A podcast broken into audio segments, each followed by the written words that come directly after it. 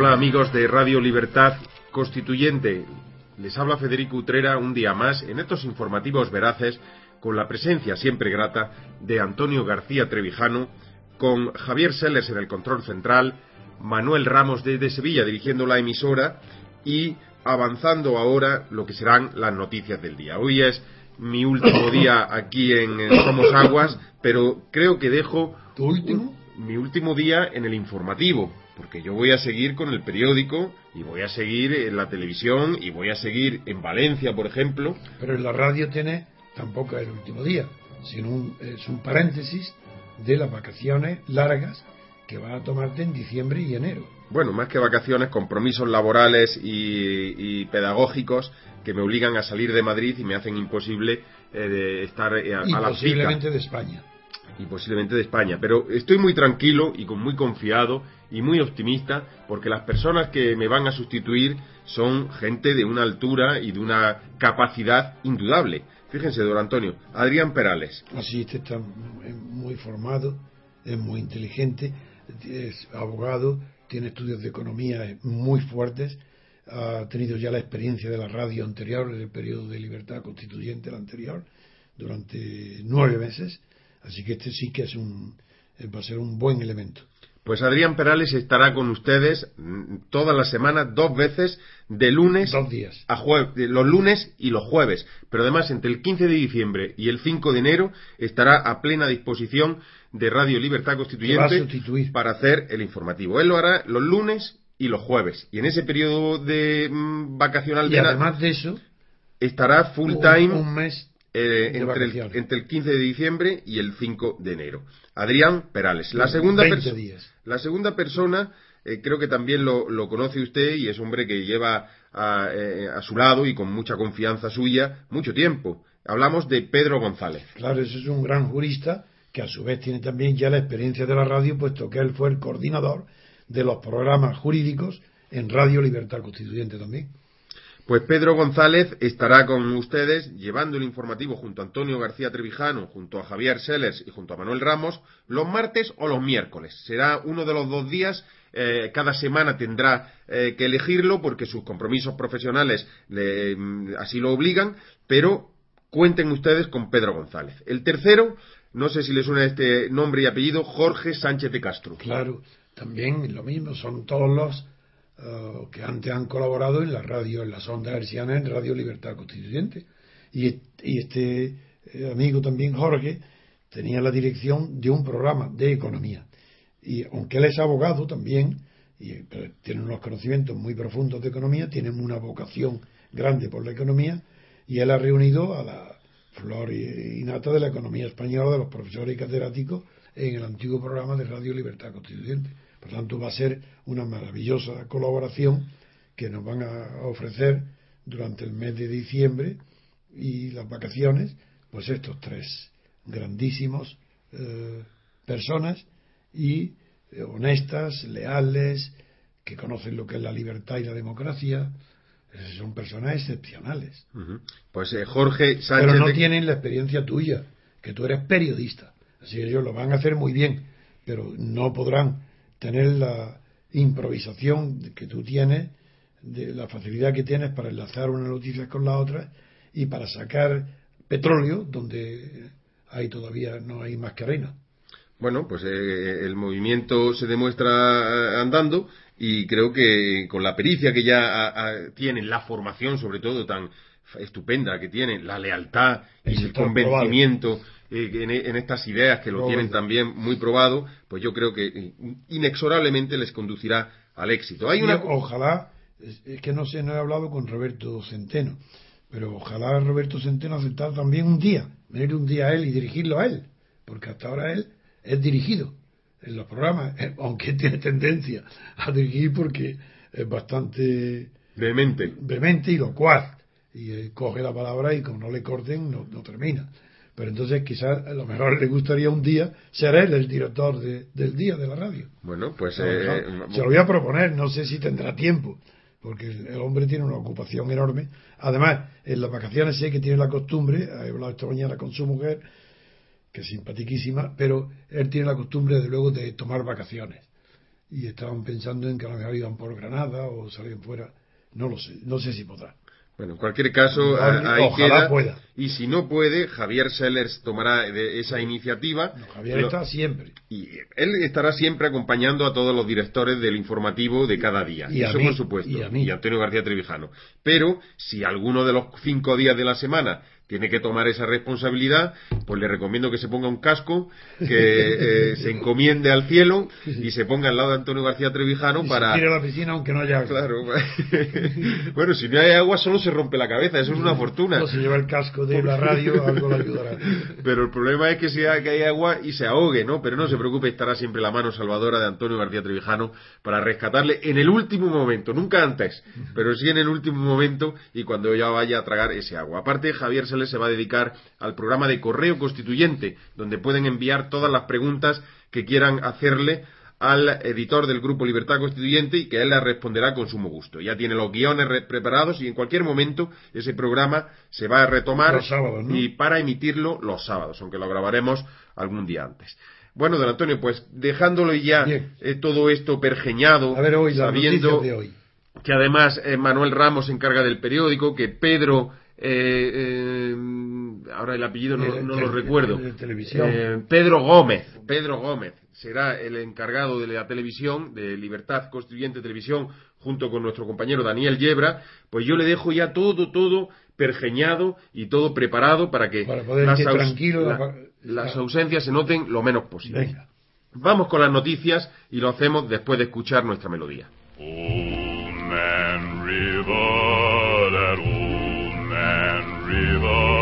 He must know something, but don't say nothing. He just keeps rolling. He keeps on rolling along. Pues Javier Seles tiene las, los enfoques del diario El País y del diario El Mundo, también todos los periódicos lo hacen, sobre la noticia del día que es Bruselas. ¿Por qué?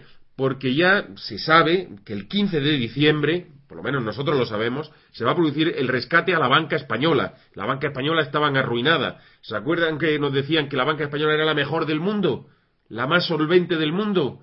¿La más eh, financieramente fuerte? Pues todo mentira, otra mentira más de la momento, Un momento, un momento, corrijo. No es, la noticia no es que se va a producir el rescate a la banca española. Eso no es cierto. A ver. Es el rescate a muy pocos bancos, a los que están eh, a Bankia, a Novo Galicia, a los bancos, eh, nada más que a los bancos rescatados ya. A eso es los que, a, los que Bruselas ahora ha, señalado las condiciones. ¿Recordáis que siempre se hablaba de condiciones? Y que, ¿recordáis? No digo de vosotros, digo todos los, los oyentes, que Guindos decía que no habría condiciones. ¿Recordáis la pedantería y la falta al idioma español que hablaban de condicionales que decían que eran, no decían créditos condicionados, sino bajo la condicionalidad. ¿Qué significa esto si esa palabra no existe en el, idioma español? Condicionalidad. Para ser presumir de que son filósofos que hablan, que son capaces de hablar y articular frases con palabras abstractas, como condicionalidad, en lugar de decir condiciones. Es decir, créditos bajo condiciones o créditos sin condiciones. Pues ellos hablaban de créditos bajo condicionalidad. Esa pedantería que no denota más que ignorancia del idioma, ignorancia cultural y pretensión, eso es lo que se ha puesto en la noticia, que hoy ya por fin Bruselas señala las condiciones a los bancos rescatados. Y vamos a decir a los bancos que van a recibir el dinero, el dinero, que la noticia la tienen todos los periódicos, las televisiones, los 37 mil millones de rescate, casi 40 mil, pues eso Bruselas ha señalado por fin las condiciones. Y recordamos que se cansó de Guinto de decir que era sin condiciones, que era sin condiciones. Bueno, pues mirar, ahora verá qué condiciones. Menudas condiciones. Primera condición, que es más dinero. Bruselas dice que España necesita más dinero de lo que en principio ellos preveían, eh, de Guindos y Rajoy preveían. Van a ser, como anticipaba Antonio García Trujano, 37 mil millones de euros y ellos estimaban una cantidad inferior. Inferior. No, pero ¿bajo qué condiciones? Ahora, ¿Cuáles son? Primero el montante, ahora las condiciones. El montante no es el que decía España. España dijo, no, con 20.000, 25.000, no recuerdo la cifra exacta, tenemos suficiente. Han mirado las cuentas de los bancos y han dicho, no, señores, ustedes no nos vuelven a engañar. No necesitan 25.000, necesitan 37.000. Y ahora vamos a ver en qué condiciones le damos los 37.000. Primera condición, Javier Seles. La primera condición es exige despidos masivos.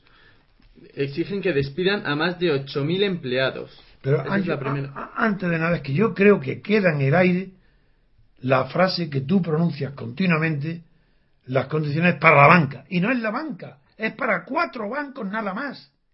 La noticia se refiere exclusivamente a Bankia, a Novo Galicia, a Cataluña Bank y al Banco de Valencia, nada más. Son cuatro bancos, no es la banca. Los bancos rescatados. Ojo, cuidado con la noticia.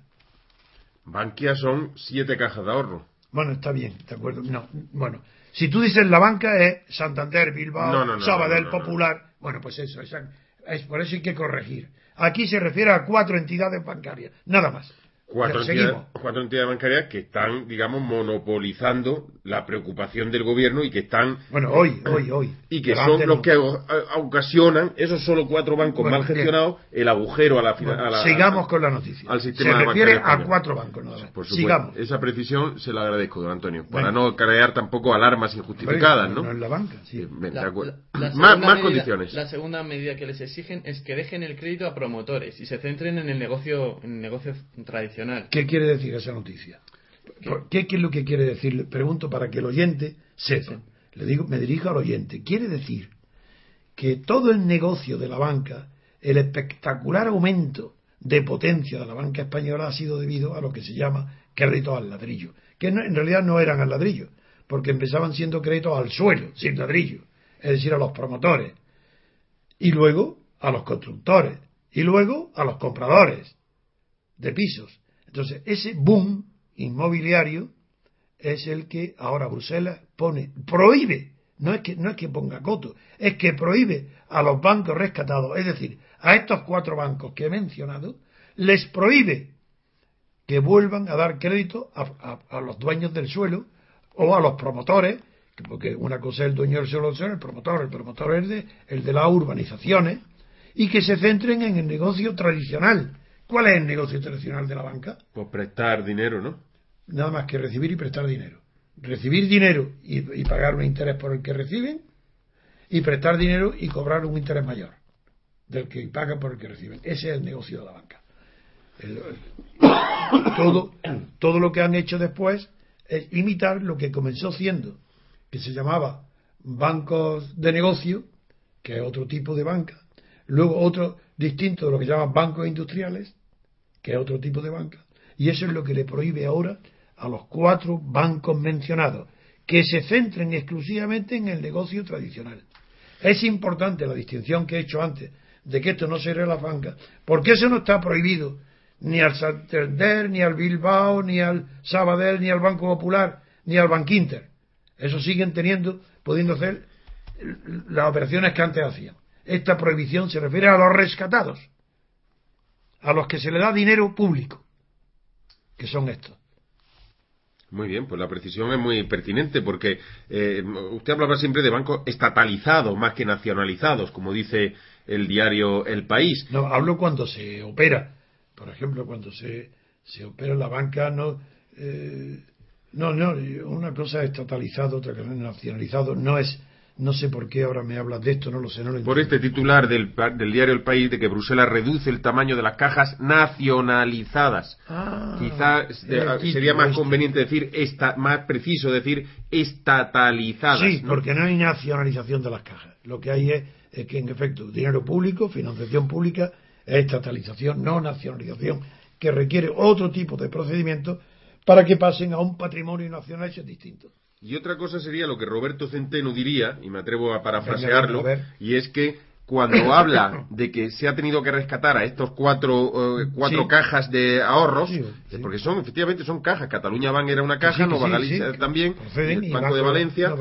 Eh, pero digamos que esos bancos, Roberto Centeno decía, ¿y por qué tenemos que rescatar el resto de los españoles la mala gestión de unos directivos que han quebrado cuatro cajas, cuatro bancos? No, se refiere a caja y a banco y a todo es que, claro, él, como es un hombre consecuente, Él defiende que si hay un banco, una caja en dificultades, que, se, que para eso están la legislación mercantil, que se deje que caiga en suspensión de pago antiguo o en quiebra, o en concurso de acreedores. Esa es su tesis y la mía también. No hay por qué dar dinero de los contribuyentes para salvar a ninguna empresa, bajo ningún pretexto. Pero es que usted fíjese, don Antonio, que es que aquí en España hacemos justamente lo contrario. Pues claro. Y así está la economía. Luego con Rumasa, yo ya lo expresé con la expropiación de Rumasa, ya lo dije entonces, que era, un error brutal, que no había que expropiar a Rumasa. Si consideraban que estaba en suspensión en quiebra, que lo hubieran dejado quebrar y no pagar, pero es que fíjense que con esa, eh, digamos, política o esa costumbre de eh, jarana a la hora de administrar el dinero público, corrupción. pero y, ocurre prácticamente eh, en todas las en todas las condiciones, porque en todas las situaciones conflictivas. Ayer hablábamos de que España daba 1.600 millones de euros a Grecia. Me dijiste, claro, pues están obligados por la Unión Europea. bueno, es su cuota, pero también le digo una cosa, cuando hay que pedirle del, tirar del bolsillo de los británicos, los británicos dicen, perdone, yo primero, punto uno, yo ahí no pago. Y exijo una contraprestación por otro lado, vía agricultura, vía exportaciones, vía impuestos, vía tasas. O sea, ellos pagan, efectivamente, son solidarios a la hora de poner su eh, cuota aparte para salvar un país, pero exigen contraprestaciones. ¿Qué contraprestaciones ha pedido Rajoy? ¿Sabemos los que pide Bruselas a la banca española? ¿Sabemos las que pide Rajoy a Bruselas? o se calla como un tonto delante de Merkel, se cuadra eh, y, hace saludo militar. No, para eso está el simpático de Margallo, que luego lo haremos de él, diciendo que para sacar esas condiciones de que tú hablas y pedir dinero al BCE, hay que caerle simpático al director del BCE, lo cual es el colmo de la irresponsabilidad de un ministro de Rajoy, que está acusando, prácticamente, lo está acusando de prevaricación al director, ya lo haremos después del Banco Central Europeo, diciendo que no, eh, que no concede crédito más que a quien le cae simpático. Eso es prevaricación a lo que está acusando. Y eso lo dice el ministro de Asuntos Exteriores español, que se mete en camisa de once varas. Pero no será además que los políticos españoles han gestionado así la economía española en, en las últimas tres décadas, don Antonio. No será, me pregunto yo, y usted corríjame si no cree que estoy acertado, si cree que no estoy acertado, no será que para ellos la campechanía del rey, que es el modelo a imitar, es lo que decide la economía española. Yo le concedo el crédito si me cae simpático. Yo no le miro su solvencia, no le miro su honradez, no le miro la viabilidad de su negocio. Bueno, esa es la corrupción española, de acuerdo, hay una relación. Esa mentalidad es la que refleja Margallo cuando habla así. Porque es lo que él conoce en España. Lo que él ha vivido y conoce es eso. Que aquí los créditos se los da a los amigos, a los ejecutivos, a los cargos entre ellos, a los que les cae simpático. Eso es lo que conoce a él. Es un hombre que no tiene ni preparación cultural, ni inteligencia, ni habilidad, ni astucia para poder ocupar el cargo de Ministerio de Asuntos Exteriores. Puso fuego a Gibraltar y la tiene encendida. Y ahora intenta meter fuego en Bruselas. Pues es muy grave lo que está usted Es gravísimo, ese hombre es, un peligro público. Hay que apartarlo de aquí, es más peligroso que Moratinos. Pues eh, eh, eh, dicho queda y volveremos con García Margallo al final en la sonrisa del día porque hemos preferido tomárnoslo con sonrisa porque si no es para incendiar otras cosas. Gracias, don Antonio. Vamos a volver con la siguiente noticia que esta vez será Cataluña, pero lo vamos a hacer después de escuchar otra de nuestras melodías.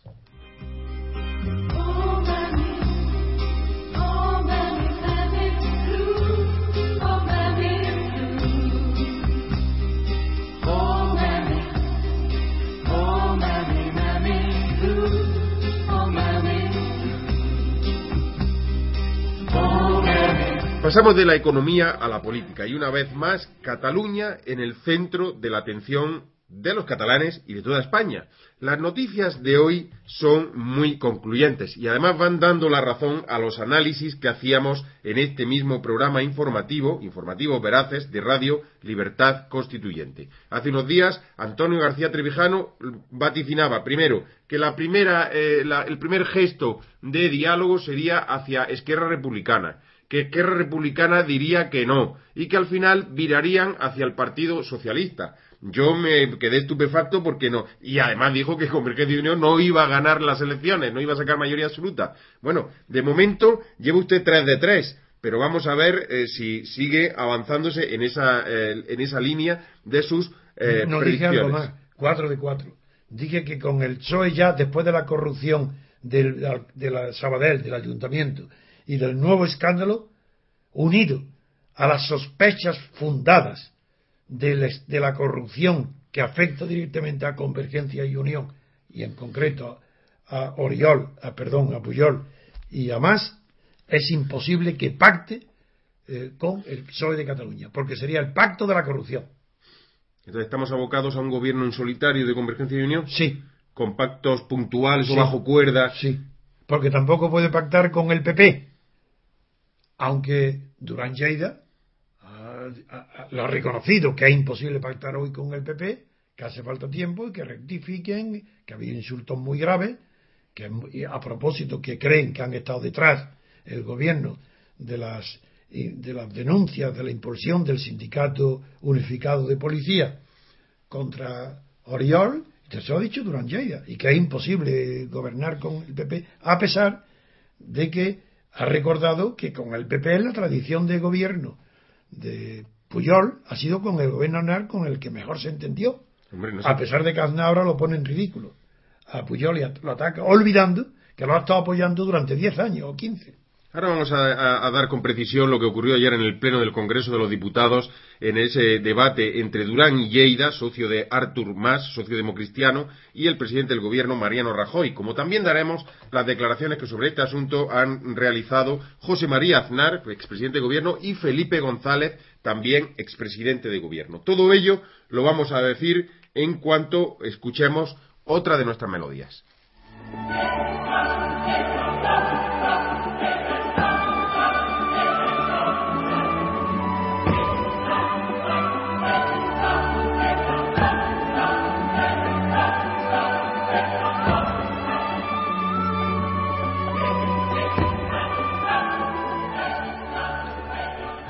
Bueno, pues volvemos a Cataluña y lo hacemos con Esquerra Republicana de Cataluña. Le habían pedido matrimonio, Artur Mas le había pedido matrimonio y ¿qué ha dicho Esquerra Republicana de Cataluña? Pues Esquerra ha dicho no. No quiere ir al altar con Artur Mas, no quiere noviazgo, quiere relaciones, quizá algún coqueteo, quizá algún día irse a la cama, pero nada más que eh, sexo no santificado en el gobierno, no compartirán gobierno. Eh, Javier Seles, ¿nos puedes decir exactamente cuál es el contenido de esa respuesta? ¿Con qué precisión lo ha dicho Oriol, Junqueras, que es el líder de Izquierda Republicana de Cataluña? Pues así es. Junqueras ha dicho, se ha referido a más y le ha dicho que Izquierda Republicana le apoyará, pero que no entrará en su gobierno, no gobernará con ellos. Ese rechazo eh, deja a RC pues en, deja la consulta que hizo más en el, en el aire, no todavía no, no queda definida.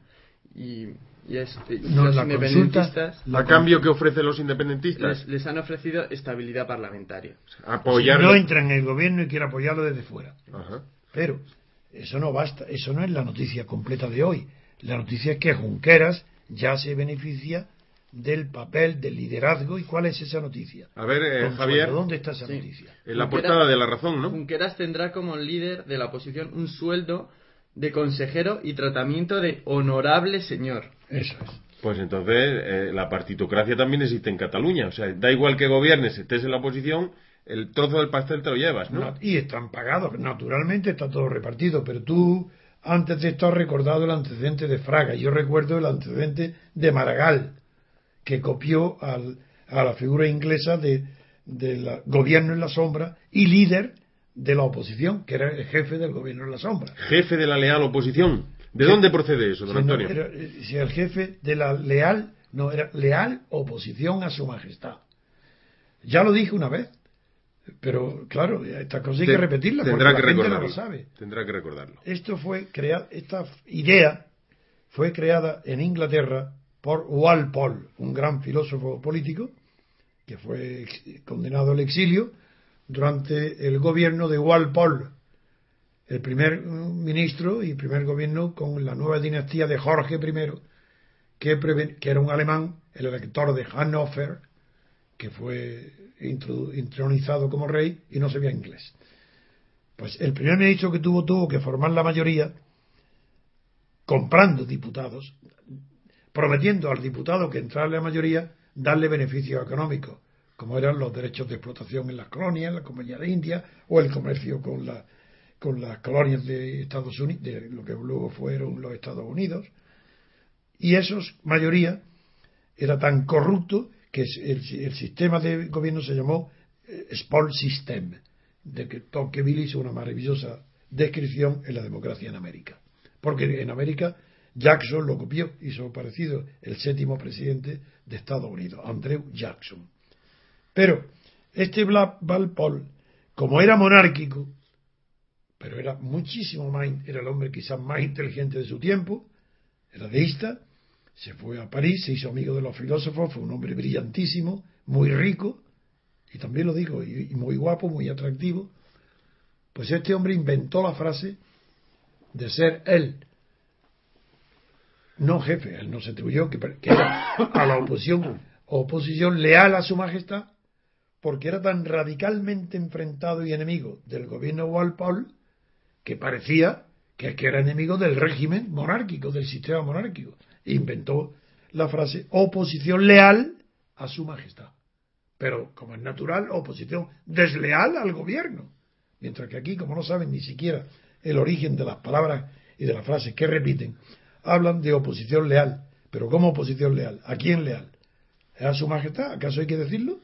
¿Es que acaso hay una oposición tan fuerte que obliga a decir que si está gobernando ahora el Partido Popular, por ejemplo, la oposición del Partido Socialista es tan fuerte, tan fuerte que está obligado a decir, cuidado, que yo acepto la monarquía, no hace falta.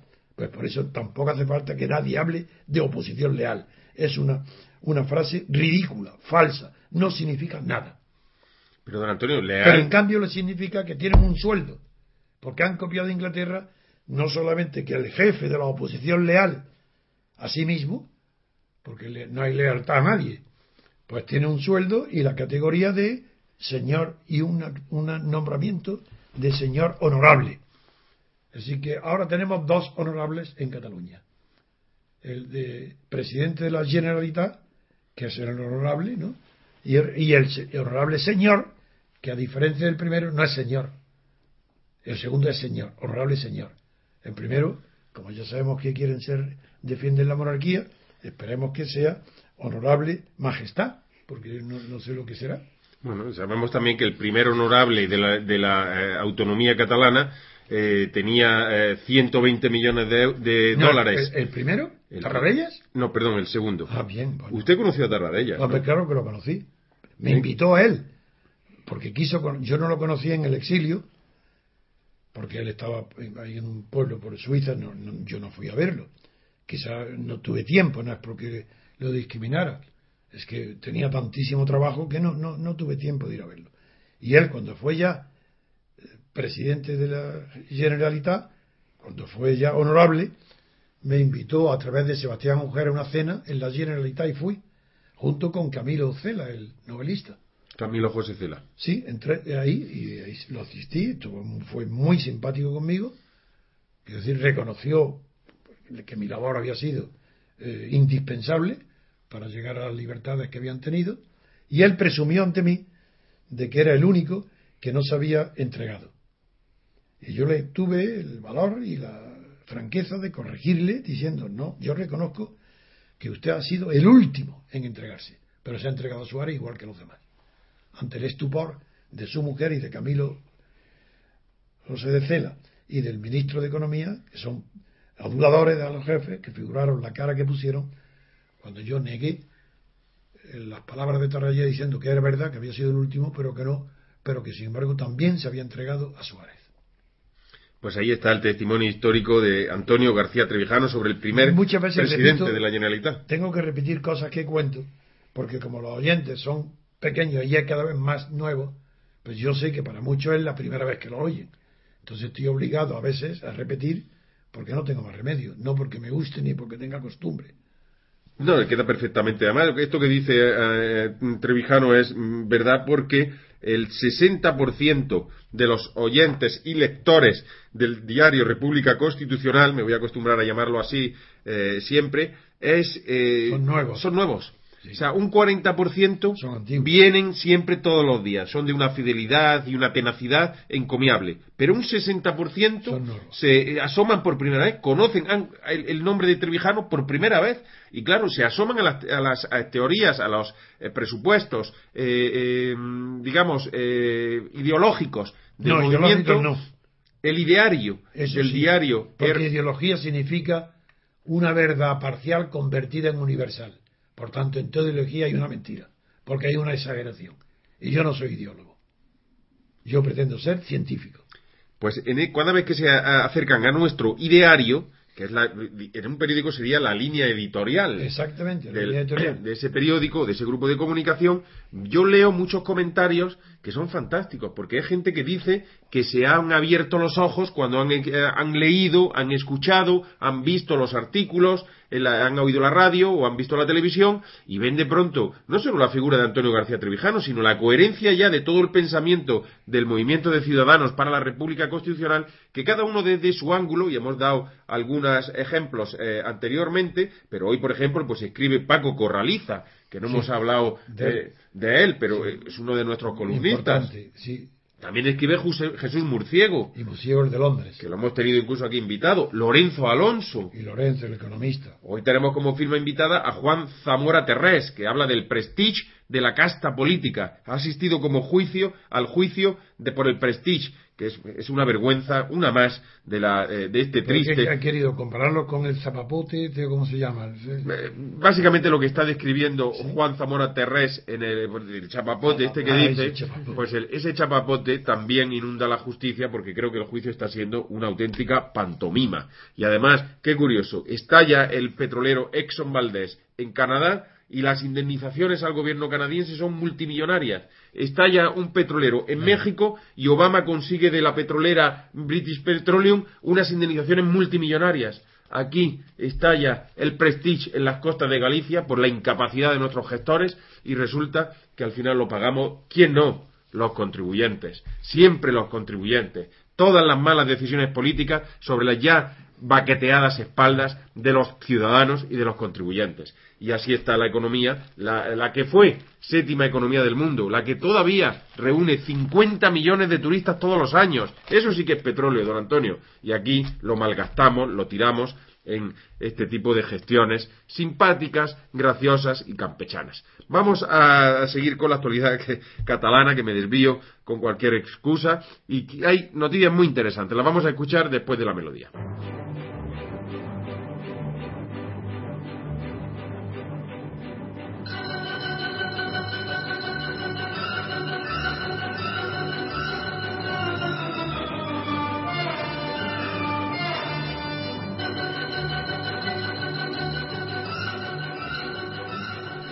Pues ayer hubo debate en el Congreso, en el Pleno del Congreso. Se enfrentaban el líder de Convergencia y Unión, líder parlamentario, porque es en realidad él, es el- es el presidente de Unión Democrática de Cataluña, la pata democristiana de Convergencia y Democrática y además el socio que está más cercano al Partido Popular. Bueno, pues la pantomima que escenificaron en, el- en el- la carrera de San Jerónimo fue que Durán y Lleida le preguntaba a Mariano Rajoy. Tenían tres minutos para escenificar esa pantomima. Y en esos tres minutos lo que quedó claro fue que Rajoy negó que él hubiera, eh, hubiera estado detrás del informe borrador que eh, el diario El Mundo obtuvo y publicó sobre las cuentas suizas y en Liechtenstein. Atención, este país que sí existe, Liechtenstein. Hay una parodia del grupo Polonia en, Cataluña diciendo quejándose el hijo de Puyol, Oriol Puyol, que va y le dice a la policía, eh, señor policía, fíjese, están mintiendo contra, el señor Mas y contra mi padre, Jordi Puyol. Se inventan países y dicen que tenemos ahí el dinero, Liechtenstein. Pues sí, Liechtenstein es un país, sí, pequeñito, solo lo conoce la gran élite financiera, pero existe, existe. Y además, el Liechtenstein eh, a- se ha referido a él Aznar, ahora lo veremos. Durán y Lleida dice, según las noticias, que pone la mano en el fuego porque Artur Mas No es verdad. y No Suiza... no siga, eso es mentira. A ver, ¿qué es lo que ha oído usted y cómo... Y Eso cómo... la prensa miente. He oído la televisión esta noche, esta madrugada, no me acuerdo a qué hora, de una señorita, una, periodista, entrevistando a Durán Lleida. Y le preguntó, la pregunta fue, ¿pone usted la mano en el fuego por el señor Jordi Pujol y el señor Artur Mas? Y dijo, literalmente, dijo, ellos me han dicho que son inocentes y yo los creo, porque entre otras cosas no tengo más remedio que creerlos. No digo la palabra más remedio, tengo que creerlos. Y le pregunta, vuelve a repetirle, ¿pero pone usted las manos en el fuego? Dice, pero yo no las manos en el fuego, ni las manos ni nada en el fuego, eso no tiene nada que ver, yo no las pongo las manos en el fuego, no, no digo ni por nadie, sino digo, eso no tiene nada que ver con la cuestión. Yo los creo y no pongo las manos en el fuego. Por lo tanto, quien diga que dijo poner el fuego, no es verdad, salvo que yo haya ido, oído una televisión que han manipulado y han dicho lo contrario de lo que dijo. yo, como he oído su boca y su voz, yo me creo más, creo más la impericia, la impericia de la periodista o la falta de perspicacia para interpretar y, y transcribir la literalidad de esas declaraciones. se puede oírlo en la televisión. Ya, pero el periodista va con prisa, tiene que hacer noticias, se equivoca y se traba. No, no, pero espérese antes de que otra cosa. Vamos a ver. Eh, es que es importante esto que digo. Venga, venga. Porque entonces la noticia es que es al revés. Es que Durán y Lleida no pone la mano en el fuego por Artur Mas y Jordi Puyol. No, señor. La regla de la hermenéutica, no solo la jurídica, sino la de la interpretación, prohíben hacer la interpretación que tú acabas de hacer. Una cosa es que, no, que él no ponga la mano en el fuego y otra cosa es que no quiera ponerla. Son dos, eso no se puede deducir de sus palabras. Ni que pone la mano en el fuego ni que no la pone. Eso dijo que eso no tiene nada que ver, que no. Pero eso no quiere decir que no la quiera poner. Ahí tenía una oportunidad de oro para ponerla. Que no, que las reglas de la hermenéutica son precisas y hay que ser rigurosos. Y eso no quiere decir eso. Vulgarmente puede parecer, pero no parece. Yo lo he visto lo juzgo con objetividad, y dijo que creía lo que le decían Artur Mas y Puyol, pero que no ponía la mano en el fuego. No porque dudara de ellos, sino porque eso no era una pregunta pertinente. Rechazaba la pregunta. Bueno, pues quien no la ha rechazado ha sido José María Aznar, porque parece eso que, que él no pone la mano en el fuego. Aquí creo que vamos un poco más seguros, don Antonio. La noticia es que el presidente, expresidente del gobierno, José María Aznar, ha asegurado que Cuesta un poquito imaginar, así lo ha dicho textualmente, que el actual presidente de la Generalitat, Artur Mas, no supiera nada de la cuenta que su padre tenía en el extranjero, siendo él mismo beneficiario de la misma y costando los datos de su, documento nacional de identidad. Sí, sobre este tema también se ha pronunciado Durán en la misma entrevista. Y es cierto, que las palabras de Aznar son gravísimas. Porque está directamente acusando, está diciendo que no lo cree, que no cree que no sepan nada, que están mintiendo los, dirigentes catalanes. Pero Durán dijo que esto es, dijo una salida de tono de una persona que dice que hablar el catalán en privado, pero no en público. Y lo puso en ridículo y como una salida de tono de Aznar. Bien, pues a la salida de tono más bien es salida de capitales, porque si uno eh, tiene el dinero en Liechtenstein, país que existe y que está eh, pues, en Europa. Pero lo más importante de la entrevista que yo he oído de Durán y Lleida no son estos. Sí, esto tiene importancia personal. Lo más importante es que reconoció, hablando en plural, incluyendo por tanto a Artur Mas, con el que se identificaba por completo, que se habían equivocado en la interpretación de las intenciones, voluntades y deseos del pueblo catalán. Ellos creían que era, querían el referéndum, que querían la consulta, que querían el derecho a decidir y se habían equivocado. Ha dicho literalmente. Eso es lo importante. ¿Dónde están en los periódicos eso? ¿Dónde está? Yo no lo veo. No aparece. Pues eso es lo importante de la entrevista, que ha sido en la misma donde habló de Aznar, donde habló de, las cuentas y donde atacó. A esa misma entrevista ha dicho eso. Pues eso significa que Convergencia, y por lo menos Unió, no Convergencia, Unió está dando marcha atrás. O por lo menos matizando ya. No, no, no, diciendo que se ha equivocado y ha hablado en plural. Incluía a Artur Mas también, aunque no lo nombró. Que se han equivocado, que han interpretado mal la voluntad del pueblo catalán. Que la han interpretado mal, que se han equivocado. Es más, él dijo que había diferencias le preguntó a la periodista, entonces, ¿qué hay diferencia entre usted y, Convergencia? Entre Unión y Convergencia. Y dijo respecto a la consulta y esto no, estoy identificado, lo mismo. Pero es verdad que hay diferencias, porque nosotros procedemos a un partido cristiano con la doctrina de la Iglesia, la doctrina social, todo eso a un lado. Y Convergencia no, es un partido más liberal, más laico. Pero, que no había diferencia en cuanto a la consulta del derecho a decidir. Que en eso dijo, en eso no hay diferencias. Sí, sí, ellos siguen pensando eso, pero ya están diciendo que no era el momento oportuno y que no han interpretado bien. No, no, no, no.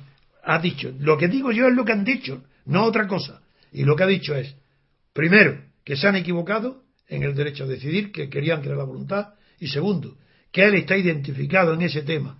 La unión está identificada con convergencia y tercero, que él tiene, se diferencia, son distintos, porque si no fueran distintos hace tiempo que no existiría y habría un solo partido. Pues es decir eso creo yo que es decir Nada más, Basta. Vamos a ver ahora también lo que dice el tercero de los protagonistas de esta sórdida historia, que es Felipe González. A ver qué ha dicho. ¿Y, ¿Y quién le ha dado vela en este entierro a Felipe González? Bueno, pues en principio se lo ha dado un acto que hubo en, entre eh, un acto público en el cual intervino y también salió de las catacumbas Felipe González, como ha sabido Jordi Puyol. Lo hizo en compañía de Miguel Herrero y Rodríguez de Miñón. Pues vaya, vaya, vaya personaje. Y de Miguel Roca. Eh, ambos invitados por este Miguel Roca es más inteligente y más, más listo que ellos.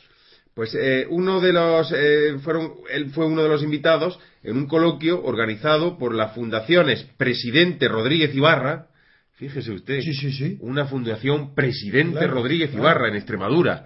la hemos convertido ya en un prócer de la patria. Rodríguez Ibarra tiene una fundación. Me gustaría saber quién la paga, aunque intuyo ya saben ustedes que muchos de los que están oyendo esto también lo pagarán. Y también la caja de Extremadura, una caja de ahorros. Vaya, pues ir viendo. ¿Saben ustedes cuánto cobra Felipe González por intervención? 300.000 euros. ¡Qué locura!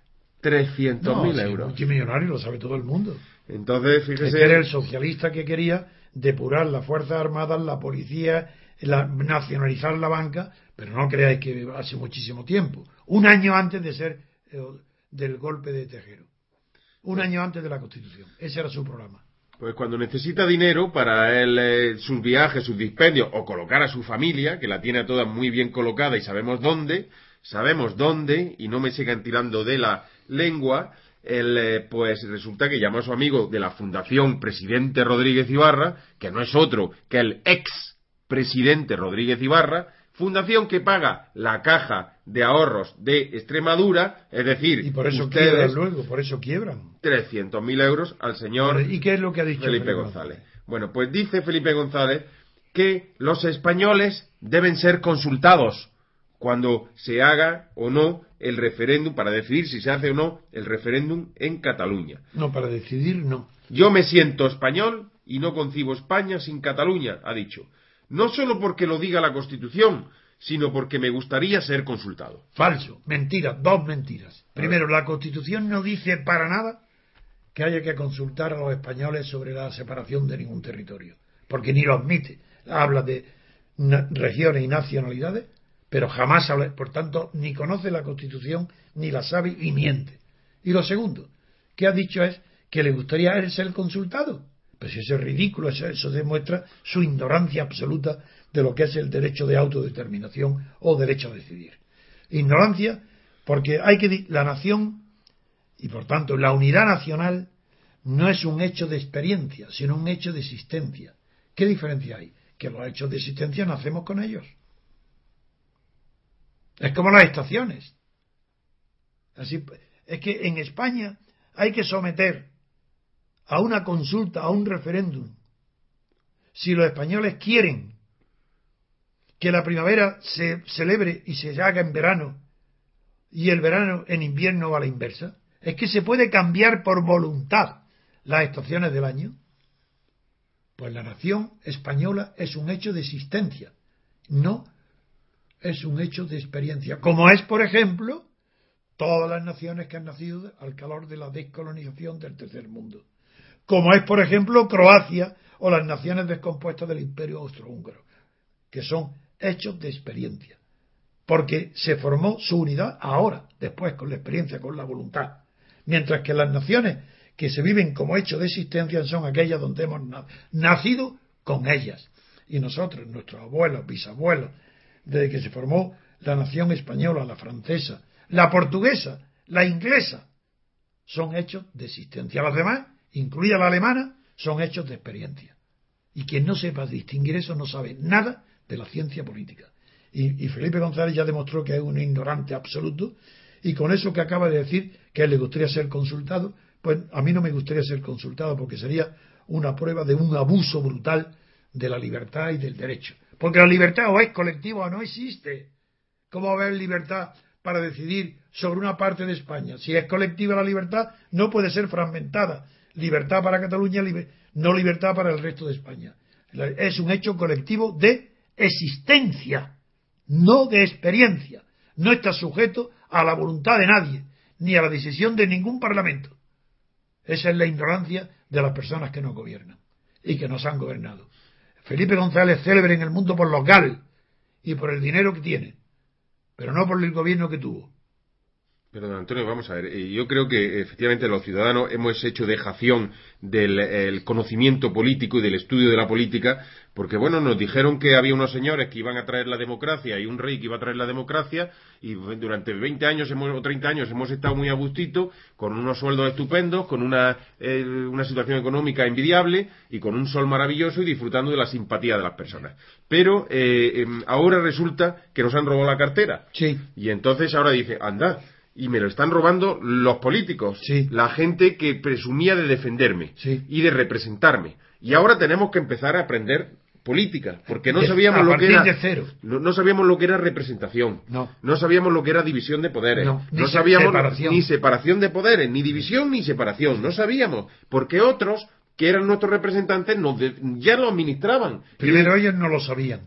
O decían que lo sabían. No, los antes de la muerte de Franco lo sabían pero el mismo día que Suárez los llamó a la Moncloa se le olvidó todo y ya no sabían más que recibir la herencia franquista, donde no había ni representación de la sociedad civil ni separación de poderes. Eso es lo que han recibido. En la entrevista primera en la Moncloa con Suárez. Y desde entonces los Santiago Carrillo y los Felipe González no saben hablar más que de aquello, que es neofranquismo. Vale, pero quiero decir que es lógica la ignorancia de los españoles porque como nunca le habían sí, los cosas... sí, pero los catedráticos de Derecho Constitucional en la universidad, eso es imperdonable. Eso es para echarlo de la carrera. Eso incluso es un delito de estar mintiendo a todos los alumnos de todas las generaciones. ¿Qué hacen esos catedráticos? Que creen que no saben lo que es separación de poderes, que no saben lo que es representación. Pero ¿cómo? Si la representación no es más que de la sociedad civil, de los electores. Otra cosa no existe. Es que los electores están representados en los diputados de lista, en las listas de partido.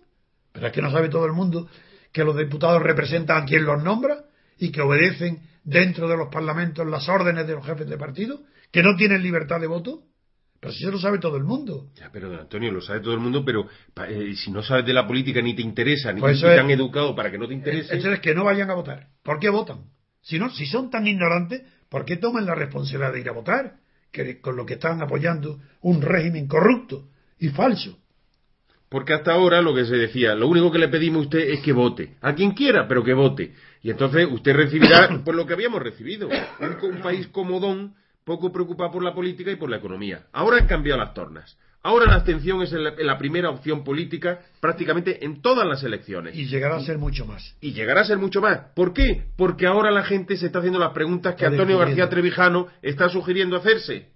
Sí. Y es ahora cuando entonces. Pero es que eso yo lo hacía bajo Franco.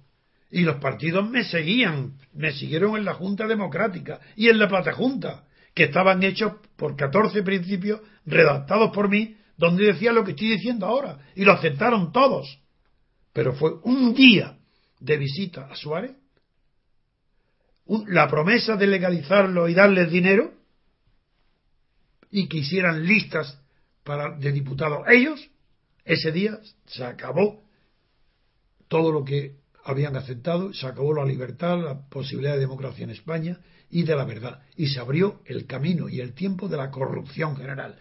Porque quien se corrompe moral y moralmente e intelectualmente quien se corrompe en las ideas porque sabe que son mentiras, pero las vive y dice como verdad, Eso no es nada. Eso, bueno, a partir de ahí, la corrupción económica de la banca, de las cajas de ahorro, los partidos políticos, eso no es nada. Eso es infantil. Eso no es el peor peligro. La corrupción económica es la más fácil de arreglar, pero imposible si hay corrupción moral. Y el problema de España es moral, es decir, político. Económico, por supuesto, que, que la economía es la que hace sufrir a millones de personas. Pero esas millones de personas no saben nada ni tienen por qué saber de los fundamentos de la política, ni de los fundamentos de la libertad. Estoy abusando un poco de, su paciencia hoy, eh, don Antonio, porque como es mi último programa aquí, pero yo, yo quería preguntarle por una, una, simplemente una cosa. Hay un fiscal en Andalucía y una, eh, una asociación civil, damos la noticia en, en, el diario República Constitucional, que dice España arreglaría su, su problema económico en un minuto aparte de estas ideas que eh, propaga y es diciendo, si hay una oficina anticorrupción en, mm, judicial con medios suficientes, con fiscales, con policías, con investigaciones en cada una de las provincias, la corrupción se acaba al día siguiente. Se, se equivoca por completo, no tiene ni idea de qué dice eso. Si, si el problema de la corrupción no es la existencia de medidas anticorrupción, si no es la reforma de las leyes de contrata para que los contratos del Estado, los ayuntamientos tengan más... Si ese no es el tema. ¿Pero no ayudaría eso? ¿Qué? Por supuesto, previamente con una separación de poderes. Ahí está el problema, nada más. No es previamente. Mientras exista, mientras exista la ley electoral que hay, es decir, el sistema proporcional, las listas abiertas o cerradas, da lo mismo, por ejemplo, me da pena del pobre Rivera, que, el, que acaba de tener el triunfo parcial de obtener nueve diputados en Cataluña. Y sigue defendiendo, lo he oído en la televisión también ayer, en Intereconomía. Defiende las listas abiertas. El pobre hombre no sabe que no hay ni diferencia ninguna entre listas cerradas y abiertas. Porque ninguna, ni las abiertas ni las cerradas, son representativas de la sociedad civil a la que él cree que está defendiendo. ¿Pero cómo va a defender con listas cerradas, abiertas? Esa ignorancia tan grande. No, es pereza intelectual, ¿eh? No, no, no, es ignorancia absoluta, claro, y incapacidad de pensar por sí mismo. Pero eso, bueno, pues. Y el fiscal anticorrupción ese que dice que cada tal, pues seguramente. Lo mismo, igual, igual. ¿Por qué? Porque a él lo nombra un político, ¿no? Mientras no se derogue inmediatamente la ley electoral y no se sustituya por unas elecciones por distritos pequeños, donde cada distrito tenga y elija un solo diputado a doble vuelta, como en Francia, es imposible acabar con la corrupción. Punto. Esa es la primera piedra. Mm, es que no hay otra. Lo demás. Eh, o sea, el libre proceso de libertad constituyente para elegir 400 diputados por distritos. Por personas, sin listas. ¿Y eso qué hay que hacer? ¿Qué hay que derogar? ¿Qué hay que, qué hay la ley electoral entera, y fuera derogada y otra. Pero claro, para eso hace falta partidos que no sean tan corruptos, inmorales y egoístas como los actuales. Es que es imposible. Sí, ellos no lo van a hacer nunca porque viven de eso. Pero, viven de eso, ¿cómo lo van a hacer? Pero, por ejemplo, podrían hacerlo los sindicatos, los sindicatos y esa enorme fuerza que hay en la calle. Pero si los sindicatos viven igual, si los sindicatos es lo mismo, es imposible. Sin ruptura de este régimen como la ruptura de Franco, no hay posibilidad de que la sociedad española se libere de la corrupción. Imposible vive de la corrupción. Es más, uno de, mis primeros artículos después de la muerte de Franco se llamaba La corrupción como factor de gobierno, donde yo sostenía la tesis de que eh, la corrupción en España no es un defecto de gobierno, sino que sin, sin corrupción no se vería posible gobernar. Y lo sigo manteniendo. Todos estos 30 años han sido posibles ser gobernados lo que se llama ha sido posible la gobernación, que es la gobernabilidad, gracias a la corrupción.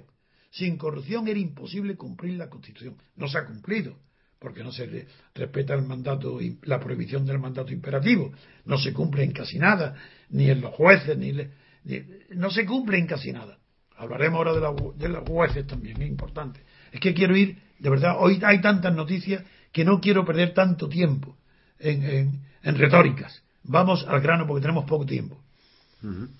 Muy bien, pues don Antonio, pues nada, y vamos a terminar con esa huelga de cuello blanco de jueces, de fiscales, de médicos, de abogados, de profesores, de pilotos de Iberia, las clases medias que ven su, su destrucción y que se están rebelando contra el gobierno, pues de la única forma que pueden hacerlo, que es protestando, al menos que no les quiten la posibilidad de protestar. Tampoco es que, le hagan mucho caso, pero bueno, y que no les peguen demasiado, como le han hecho a otros ciudadanos, ¿no? Lo vamos a escuchar después de la melodía. Old River,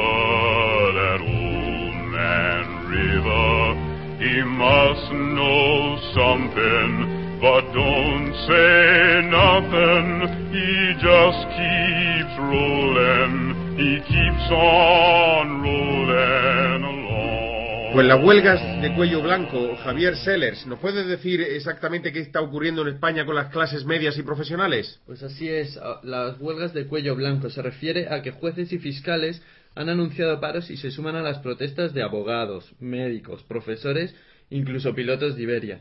Esta- estos paros se deben a las, a las medidas que había tomado an- eh, Gallardón, Alberto Ruiz Gallardón. Con las contra tasas. el ministro de Justicia. sí. Exacto. Al que consideran prácticamente que dicen, como dicen, que de acabado, ¿no? Pero que dijeron. Sí, pues lo están puenteando porque han pedido eh, relaciones directas con Mariano Rajoy. No, pero hay gracia, porque he oído una palabra graciosa, que a Ruiz Gallardón lo considera ya un hombre amortizado, que acabado, que ya ellos, para ellos ya quieren hablar directamente con el presidente del gobierno, no con Gallardón. Bueno, y don Antonio, estas rebeliones de las clases medias, de las clases eh, profesionales, de la gente laboriosa, la que está levantando el país día a día y que ve que, que se destruye el país y se destruye su futuro cuando no su presente, ¿tiene algún antecedente en la Revolución Francesa, por ejemplo? Hay muy pocos fenómenos europeos a los que no se le pueda encontrar algún, algún antecedente en la Revolución Francesa, pero advirtiendo siempre que las condiciones sociales y económicas son tan diferentes que aunque haya antecedentes nunca son del mismo cariz. Porque, por ejemplo, en la Revolución Francesa todavía no existía el concepto de clase social. Aunque es verdad que el mejor estudio eh, sobre la Revolución Francesa contemporáneo de, de- de la época de la propia revolución fue el de Barnave, que lo escribió en la, en la cárcel antes de ser guillotinado y que es el antecedente del marxismo. Y que, claro, Carlos Marle tiene una admiración enorme, y yo también. El libro es maravilloso, un libro pequeño, pero donde explica la Revolución Francesa desde un punto de vista social, como el cambio de la, el capital inmueble, la inmovilización del capital, que era la agricultura, al a la movilización del capital, que indica la creación de sociedades, bolsas, acciones, es decir, la que inspirado en la creación de los asignat, que era cédulas hipotecarias. Bueno, pues este ya vaticinó allí, se dio cuenta de ese cambio tan enorme que había entre la función de las clases, que no eran clases sociales todavía en el sentido que tomó luego de, Carlos Marx. Y el, pero luego ya en la pregunta concreta, claro que sí, cuando el asignat, que era esa moneda de papel, cayó tantísimo que llegó a valer eh, menos del 5% de su primitivo valor nominal, pues en, en París, sobre todo, también en provincias, pero sobre todo en París, jueces y magistrados, no solo de juzgados pequeños, sino de altos tribunales, buscaban empleo en la albañilería y en los oficios para trabajar de peones y hacer compatible los sueldos de jueces que no tenían- que podían ni comer ni calentarse. Y, y claro que hubo protestas de, de, de esas extrema pobreza de las clases que luego fueron clases profesionales. Entonces se les llamaba magistrados y eran lo que se llaman los hombres de la toga. Era la toga, como la túnica, que era la, la sotana, la, la capa, que era del militar, y la toga. Eran las tres clases antiguas de los estamentos preponderantes, unidos al de los artesanos, que eran los patronos. Pero esto claro que hay antecedentes, pero nunca como derecho de huelga, porque la Revolución Francesa, la ley Le Chapelier, un diputado bretón valientísimo, uno de los primeros, casi el único, que se atrevió a pedir en la Asamblea del Tercer Estado en Versalles que se armara al pueblo parisino contra la marcha sobre París del ejército eh, suizos y, alemanes que movilizaba Luis XVI. Y este Le, Le Chapelier no fue comprendido por Carlos Marx y por supuesto no por los marxistas posteriores. Y lo hacen como si fuera un reaccionario de extrema derecha que hubiera prohibido los partidos políticos y los sindicatos cuando en realidad era un intérprete formidable de lo que significaba la Revolución Francesa, que era suprimir entre el Estado y el individuo todas las categorías medievales, es decir, las corporaciones, los censos, todo lo que era de origen medieval. y no distinguieron, porque no existían hasta entonces, ni partidos ni sindicatos. Eso es una cosa nueva. Entonces, los marxismos no comprendió esto y ha sido la bestia negra de los marxistas, Pelletier, no, Le Chapelier, Pelletier fue otro que fue fusilado. Me he confundido el nombre porque es muy parecido. El Le Chapelier. Entonces, el Le Chapelier prohibía como es natural, los sindicatos de, obreros y por tanto de jueces también. Eso hubiera sido inconcebible en la Revolución Francesa, porque hubiera sido una huelga de jueces y hubiera sido contraria al espíritu de la Revolución. Aprovecho para recomendar Actualidad de la Revolución Francesa, ese libro de Antonio García Trevijano que tenemos de momento en Bubok, que tendremos también muy próximamente en Amazon, donde ya hemos abierto nuestro primer ejemplar y se ha vendido ya alguno, pero que recomiendo vivamente porque yo cuando lo hice encontré numerosos paralelismos por supuesto, extrapolando y haciendo un ejercicio de abstracción, como hay que exigirle eh, a un lector más o menos formado, pero sí encontré numerosos mm, mm, paralelismos entre la situación prerevolucionaria que hubo en Francia en aquel siglo y la que se está produciendo ahora en Europa y en España también. Vamos con la noticia del día, la sonrisa del día, que nos la proporciona, como había anticipado Antonio García Trevijano, con el ministro García Margallo. Eh, lo vamos a escuchar después de la melodía.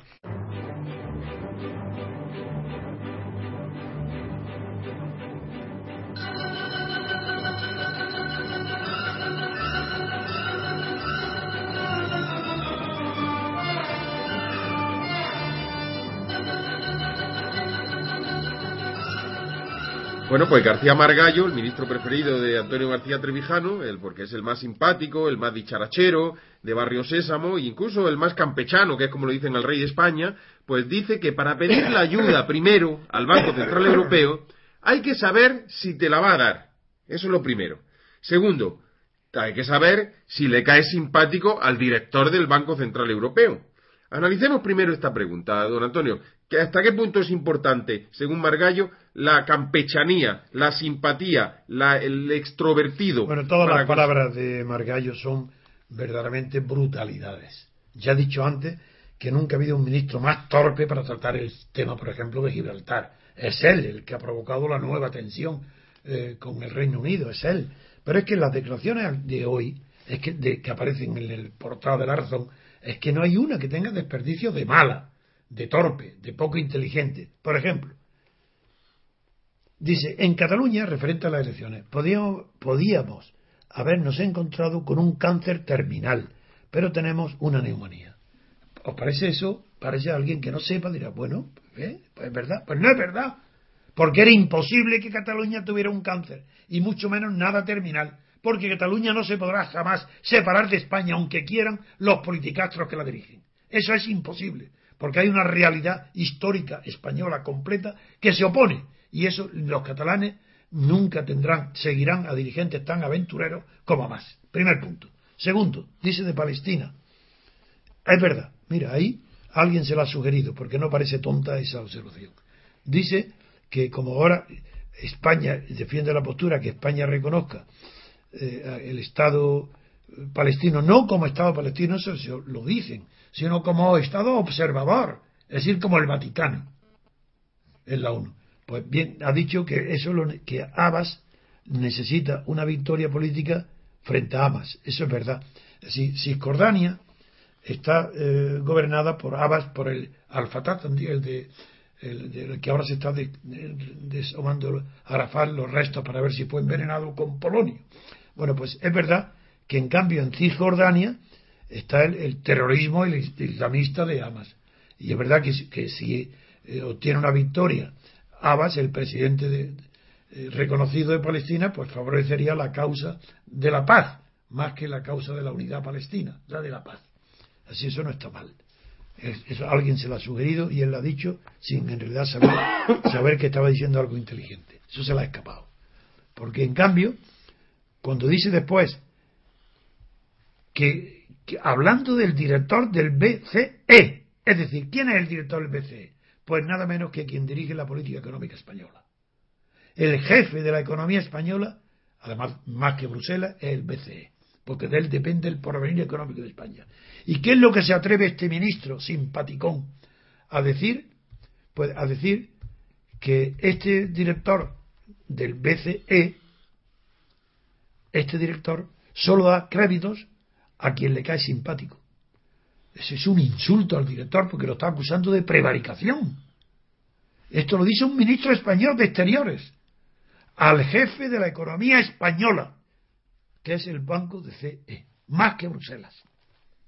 Y luego, para terminar su discurso de, de sabio internacional de Grecia, dice que los que quieren que salga de euro, que Grecia salga del euro, de la zona euro, no tienen en cuenta, si no saben, son ignorantes, que si salen estarían a las puertas de una dictadura militar, cualquier cosa.